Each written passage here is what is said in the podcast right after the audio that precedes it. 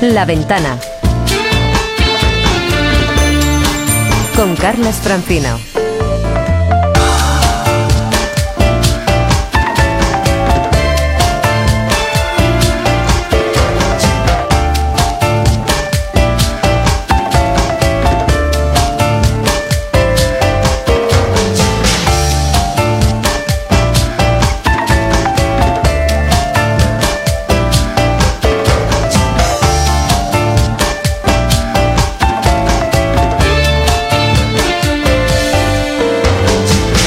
Son las 6 y 10 minutos de la tarde, las 5 y 10 en Canarias. Estamos en la ventana. Tenemos noticia de última hora.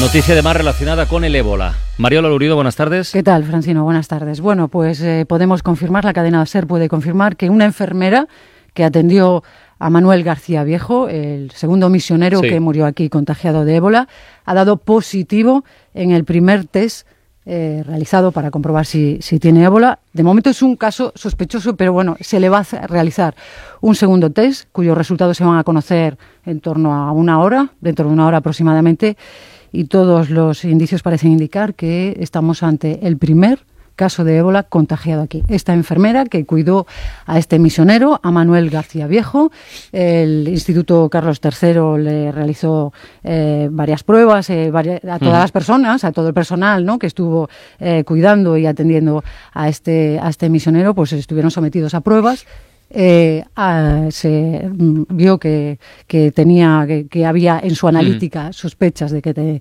de que había contraído el virus. Efectivamente, en el primer test dio positivo. Estamos a la espera de conocer el resultado del segundo. En una hora aproximadamente se conocerá. Ya están preparados en el Ministerio de Sanidad para posiblemente salir en rueda de prensa, contar todos los datos, porque ahora hay que saber también con cuántas eh, con cuántas personas ha estado en contacto es, una noticia, en los últimos días. Es una noticia muy preocupante y muy llamativa también, Mariola, porque en fin, no hace falta recordar a los oyentes, pero sí es conveniente hacerlo que en, los dos traslados que ha habido de personas infectadas por ébola en nuestro país ha habido unas medidas de, de, seguridad, máxima. Y entonces ahora nos preguntamos cómo se pudo haber contagiado esta señora. Puede haber habido esta profesional sanitaria. alguna negligencia, algún error. No lo sabemos, esperemos que en la rueda de prensa, en la comparecencia, que no sabemos todavía si, si, va a ser de la propia ministra Mato o si, de su número dos, como hasta ahora Mercedes Vinuesa, pues nos expliquen todos estos datos y aclaren todas estas cuestiones. Esta, esta mujer, esta enfermera, está ingresada ahora mismo, está aislada en el Hospital Universitario de Alcorcón y nos dicen que va a ser trasladada al Hospital Carlos III. Muy bien, María Laurido, gracias. Eh, noticia de última hora que vamos a contarles aquí en la serie, en la ventana.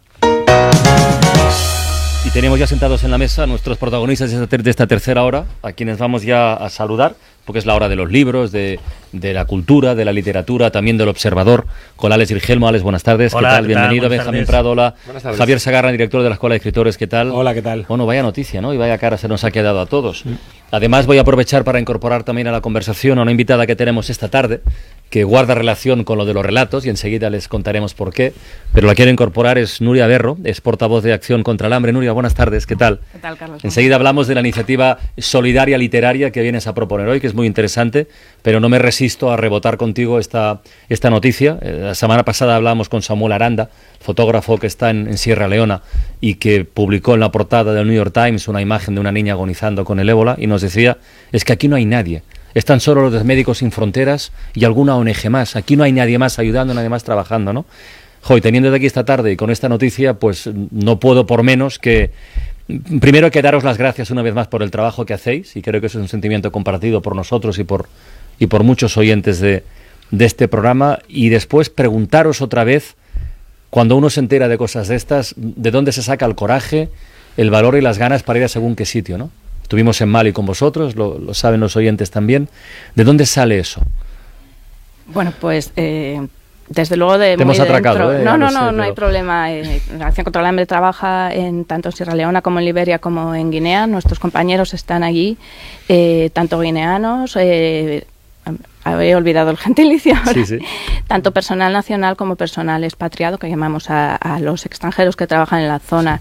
Eh, es, es la única forma de entender un trabajo, ¿no? Eh, si uno quiere estar ayudando, quiere estar eh, poniendo soluciones a los problemas existentes y, y, construir realmente algo con el trabajo que hace, pues eso es algo que, que, está dentro, está en la forma de entender el mundo y obviamente todo nuestro personal eh, toma medidas de seguridad. Claro, eso iba a preguntarte, ¿no? Con esta enfermedad concreta, con este, con este virus del ébola que se transmite por el aire de cualquier manera, con una inusitada rapidez, los protocolos tienen que ser de una seguridad extrema. No digamos ya cuando alguien, cuando alguien viene aquí, ¿no? Como ha sido el caso de los dos misioneros que, por desgracia, murieron. Entonces, no sé, en una escala de 0 a 10, el riesgo que corréis vosotros cooperantes ahí sobre el territorio, me imagino que debe ser relativamente elevado. Ya sé que dirás que no, pero si se toman las medidas no pasa nada, pero luego acaba pasando, no sabe uno muy bien por qué, ¿no?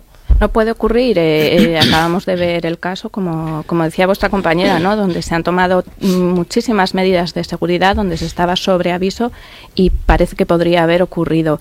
Eh, se toman los, las mínimas medidas necesarias, todo lo que se puede hacer y, y aun y todo, bueno, como te decía, es una forma de entender el trabajo y, el mundo que queremos construir.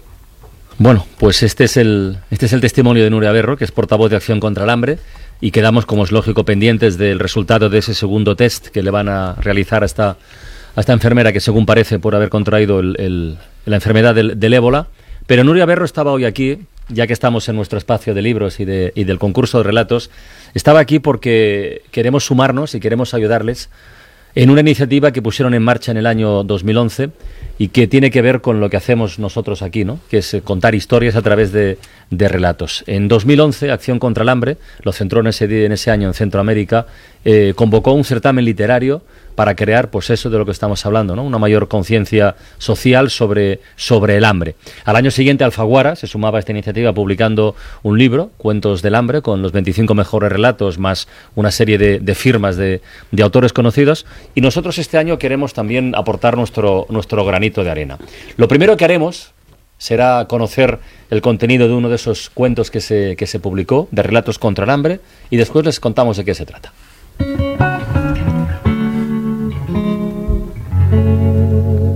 Hasta ahora exactamente hay un niño en la calle. Hay un niño en la calle. En San Salvador, cerca de donde vivía la tía Lola, había una mansión vacía rodeada de un gran terreno lleno de árboles, defendido de los ladrones de fruta por muros muy altos erizados de púa. Vivían allí como 30 perros daneses que correteaban y ladraban todo el día. Tres veces por semana, a las 10 en punto de la mañana, se detenía frente a la casa una camioneta blanca que llevaba una vaca descuartizada. El chofer tocaba el timbre y los perros se ponían a ladrar desesperados. Por una puertecita lateral salían dos hombres con cuatro grandes baldes para acarrear la vaca que les serviría a los perros de alimento. Los muchachitos de los mesones de alrededor rodeaban la camioneta y, a pesar de los gritos y los coscorrones que les propinaba el chofer, se quedaban allí mirando el suelo y apresurándose a recoger los pedazos de carne que caían. Algunos no recogían nada. Otros corrían alborozados a ofrecerle a su madre un pedazo de tripa. Los perros, adentro, ladraban desesperados.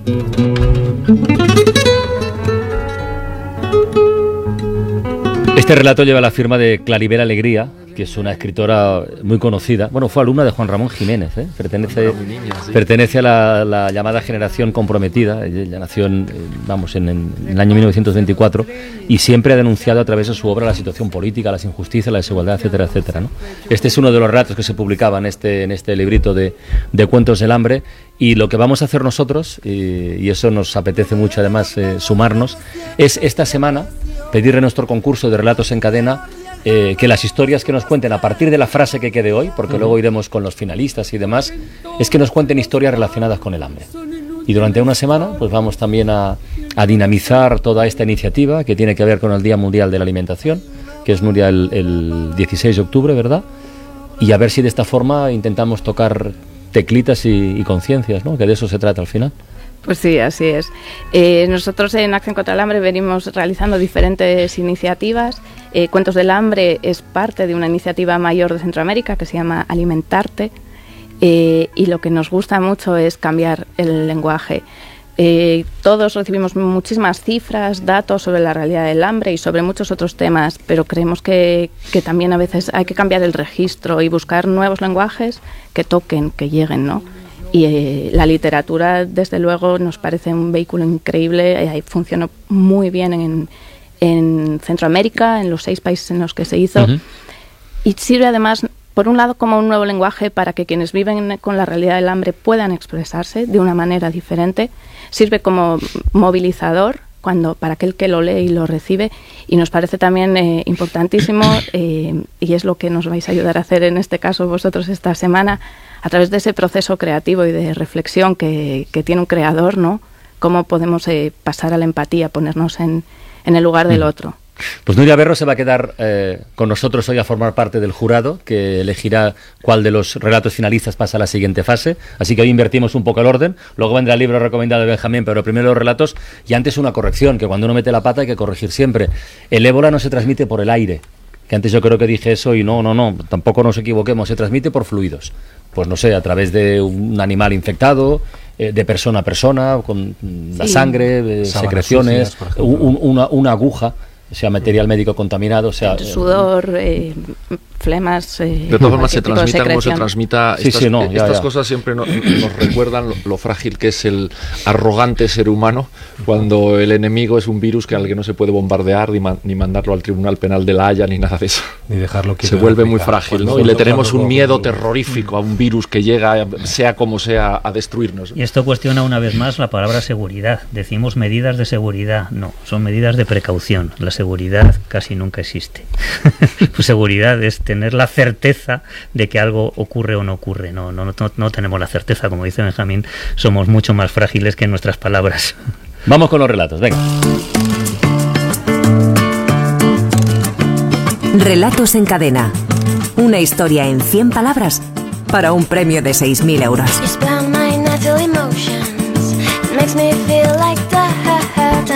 Hemos tenido dos semanas para recoger historias y propuestas de nuestros oyentes. La frase de arranque era hoy parece que ella tiene la voz todavía más dulce que ayer y hemos recibido pues más de 800 propuestas, ¿no? 882. Pues está muy bien. Eh, no está nada mal. No, son, no es nuestro récord en una semana de estas dobles, pero desde luego, desde luego son unas cuantas, porque además pues la frase al final obligaba, obligaba mucho. Había que empezar con alguien que tenía la voz más dulce que ayer, que ayer y no, no nos abría tanto el campo como otras muchas veces, ¿no?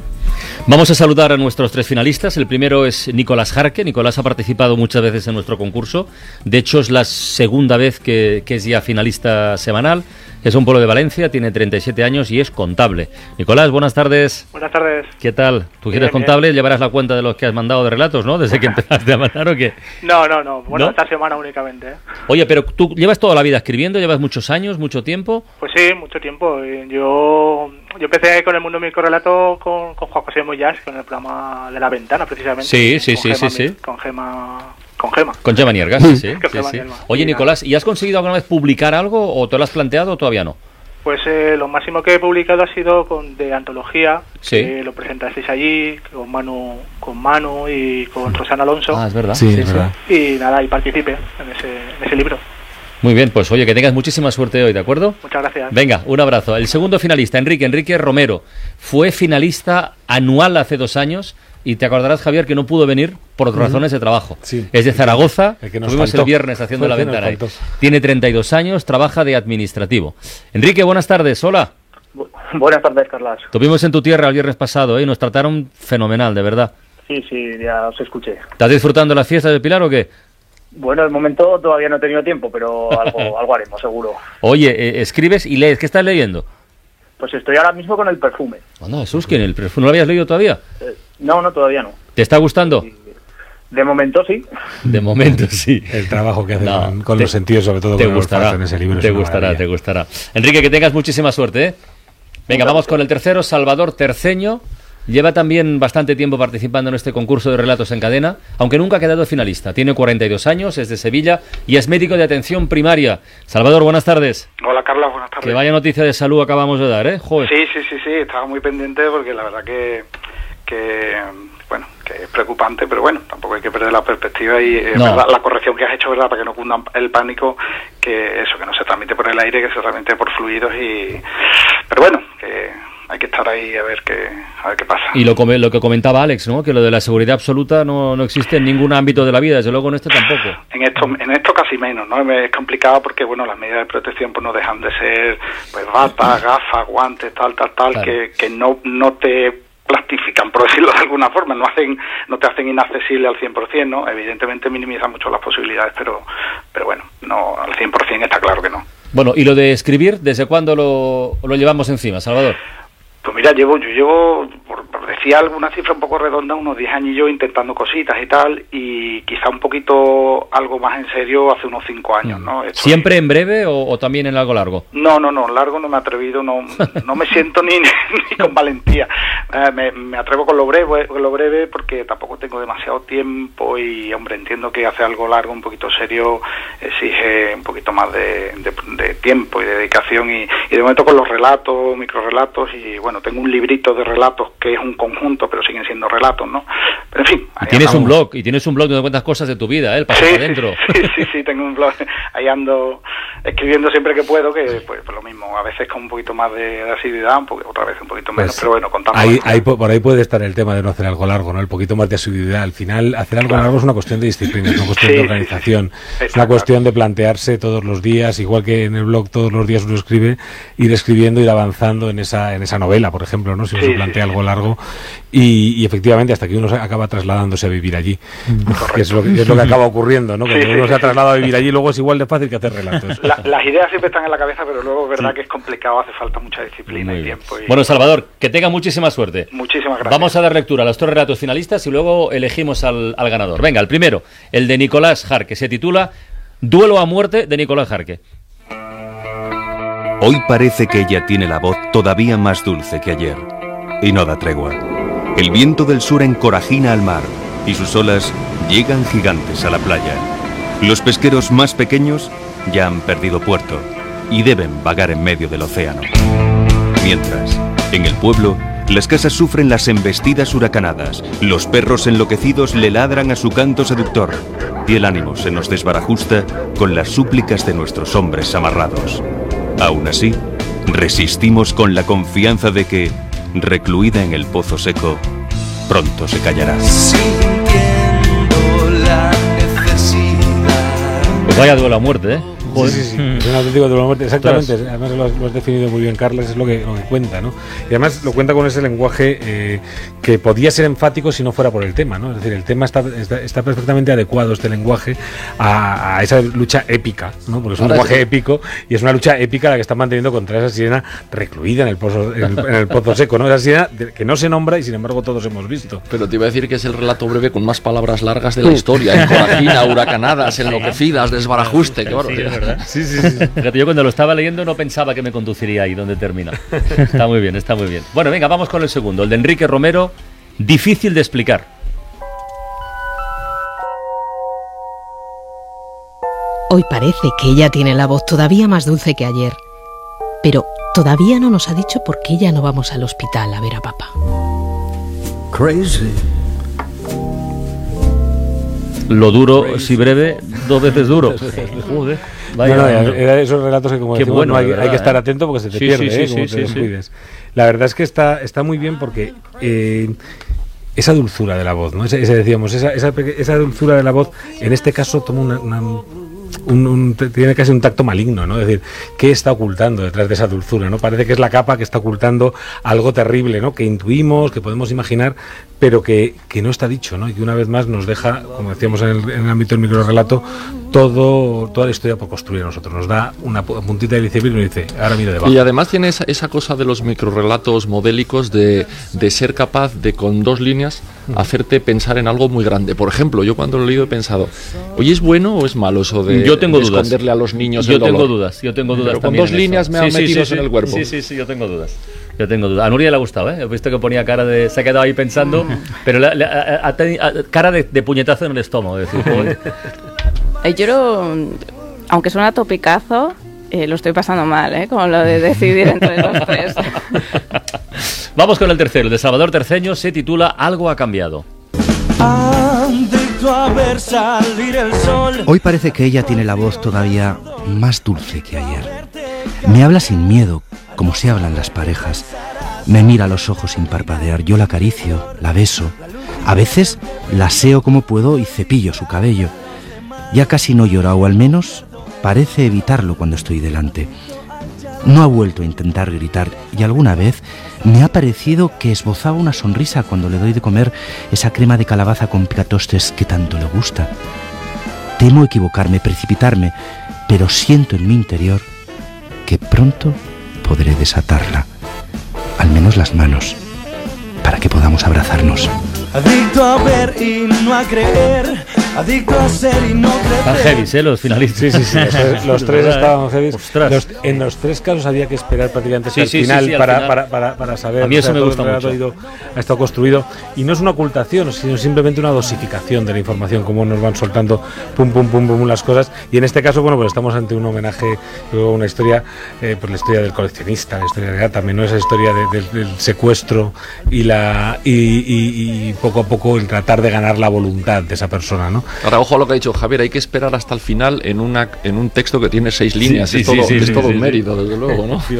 Están muy bien los tres, ¿eh? tienen muchísimo nivel y nos va a costar decidir quién pasa a la siguiente fase, pero hay que hacerlo. Y los primeros en votar son nuestros finalistas, o sea que, Salvador, ¿tú con cuál de los otros dos te quedas? A ver. Yo, a mí me ha gustado Duelo Muerte. ¿Te ha gustado el duelo a muerte de Nicolás? De Nicolás. Muy bien, Nicolás tiene un voto. Enrique, ¿tú por quién votas? Yo voto por Salvador. Por Salvador. ¿Y Nicolás? Algo ha cambiado. De Salvador también. De Salvador también. Salvador momento va con ventaja. A ver, nuestra jurado invitada de, esta semana, Nuria Berro, portavoz de Acción contra el Hambre. De los tres, ¿con cuál te quedas tú? Después de pues- pasarlo mal, además.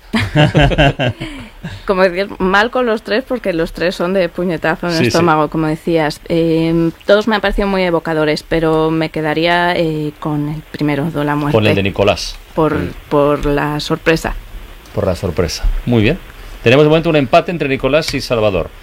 Alex, Guillermo. Me quedo con el 2, Enrique, a, a pesar de que hay dos todavía ahí. Eh, tiene la voz todavía más dulce que ayer, que viene dado, bien, pero todavía no nos ha dicho, ay, podemos... aún, pero a pesar de eso, aún aún lo habíamos arreglado, ¿no? salvo que haya alguna intención en la repetición que se me escapa. Pero eh, aún así, creo que lo que. Aún así. Aún, así, ¿no? En este caso sin tilde. aún así. eh, que no puedes hablar con Guillermo de No, no, no, no. o sea, es que no lo mismo. por favor. bueno, digo, lo que puede parecer un defecto de este, de este relato seguramente es la virtud, que deja muchísimo espacio mm. para que el lector lo, lo, rellene, pero a la vez da pie para que eso suceda. O sea que me ha gustado a pesar de esa reiteración del todavía, que equivale a un con tilde. Todavía, es que se confunde tanto aún eh, con tilde con el aún sin tilde que, que he saltado así, perdón. Venga, Benjamín, a ver, ¿lo lías más? Eh, Me gustan mucho los tres, pero hay una cosa que me gusta especialmente del, primero, del de Nicolás Jarque, que es eh, algo que yo creo que puede tener mucha gracia y que están autores como, como Borges, por ejemplo, que es la parodia, el sentido de la parodia. El parodiar, como decía Javier antes, ese lenguaje un poco, un poco solemne para al final pegarte ese zambombazo y además directamente eh, de una manera eh, rotunda, ¿no? Pozo seco y pronto se callará, que se calle. Me ha gustado mucho esa utilización de la, de la parodia en el lenguaje. Así Nicolás que se pone en cabeza con, tres votos. Sagarna. Bueno, pues yo lo, voy a, lo voy a resolver porque ah, a mí el que más me gustaba era el de Enrique Romero, el segundo, y voy a votar por él. ha sido de las votaciones más apretadas sí. Es que, no, era fácil, ¿eh? No, era no, no, ni mucho menos. Nicolás Jarque, enhorabuena. Muchas gracias. Que pasas a la siguiente fase. Y Enrique y Salvador, oye, que, que felicidades, que estaban muy bien los dos muchas gracias. Muchas gracias. A seguir enviando, ¿eh? Sobre todo. Venga, suerte para los tres. Hasta pronto. A ver, Sagarna, dejemos deberes planteados para la próxima semana con el recordatorio de que las historias han de tener relación con el problema del hambre, Nuria, o han de tener la palabra hambre o solo el concepto hambre, tienen relación, ¿no? Relación con, con el problema del hambre tampoco sin limitar demasiado la creatividad, porque precisamente ese es el gran valor, ¿no? Pero sí, sobre la realidad del hambre, la nutrición, la alimentación en el mundo, en el que desafortunadamente a día de hoy tenemos que seguir hablando de 805 millones de personas que pasan hambre y que, es un tema de, supervivencia, de dignidad, hablamos de un derecho, el derecho a la alimentación, y sobre todo hablamos de un mundo en el que esto eh, no tendría por qué seguir ocurriendo. Eh, tenemos los medios para, para combatirlo y a pesar de ello cada día siguen muriendo 8.500 niños por causas relacionadas con la desnutrición. Pues, pues a mí con la frase me está saliendo ya un relato. No lo voy a hacer porque yo no tal, ni, ni sé, ni se me espera. Pero, no, pero que la frase, ¿verdad? Que nos va a quedar. en el pozo seco, pronto se callará. Exactamente. Yo lo que, un poco al hilo de lo que decía ella, eh, simplemente decir que precisamente por eso, porque, porque es un problema tan gordo y porque además no, no, limitamos la creatividad, sino que creo que cuantas más restricciones se ponen a la gente, más hay que forzar la creatividad, no la limitamos, al contrario, la estimulamos. Yo sería estricto, que, que vayan del hambre, ¿no? que vayan realmente, el tema sea el hambre, que realmente nuestros nuestros nuestros oyentes se, se mojen ¿no? con el hambre. Sí, por supuesto, pero ya dentro del hambre no... sí, a partir de ahí ya no de eso, pero, pero yo creo que el tema debe ser el hambre y a partir de la siguiente frase, recluida en el, en el pozo seco, pronto se callará recluida en el pozo seco, pronto se callará. A partir de esta, de esta frase, en no más de 100 palabras, y con el tema del hambre, pues tienen, su, tienen tiempo hasta el próximo jueves a las 12 de la mañana para enviar sus microrelatos a través de la página web www.escueladescritores.com. No nos fallen, ¿eh? a ver si batimos récord de participación.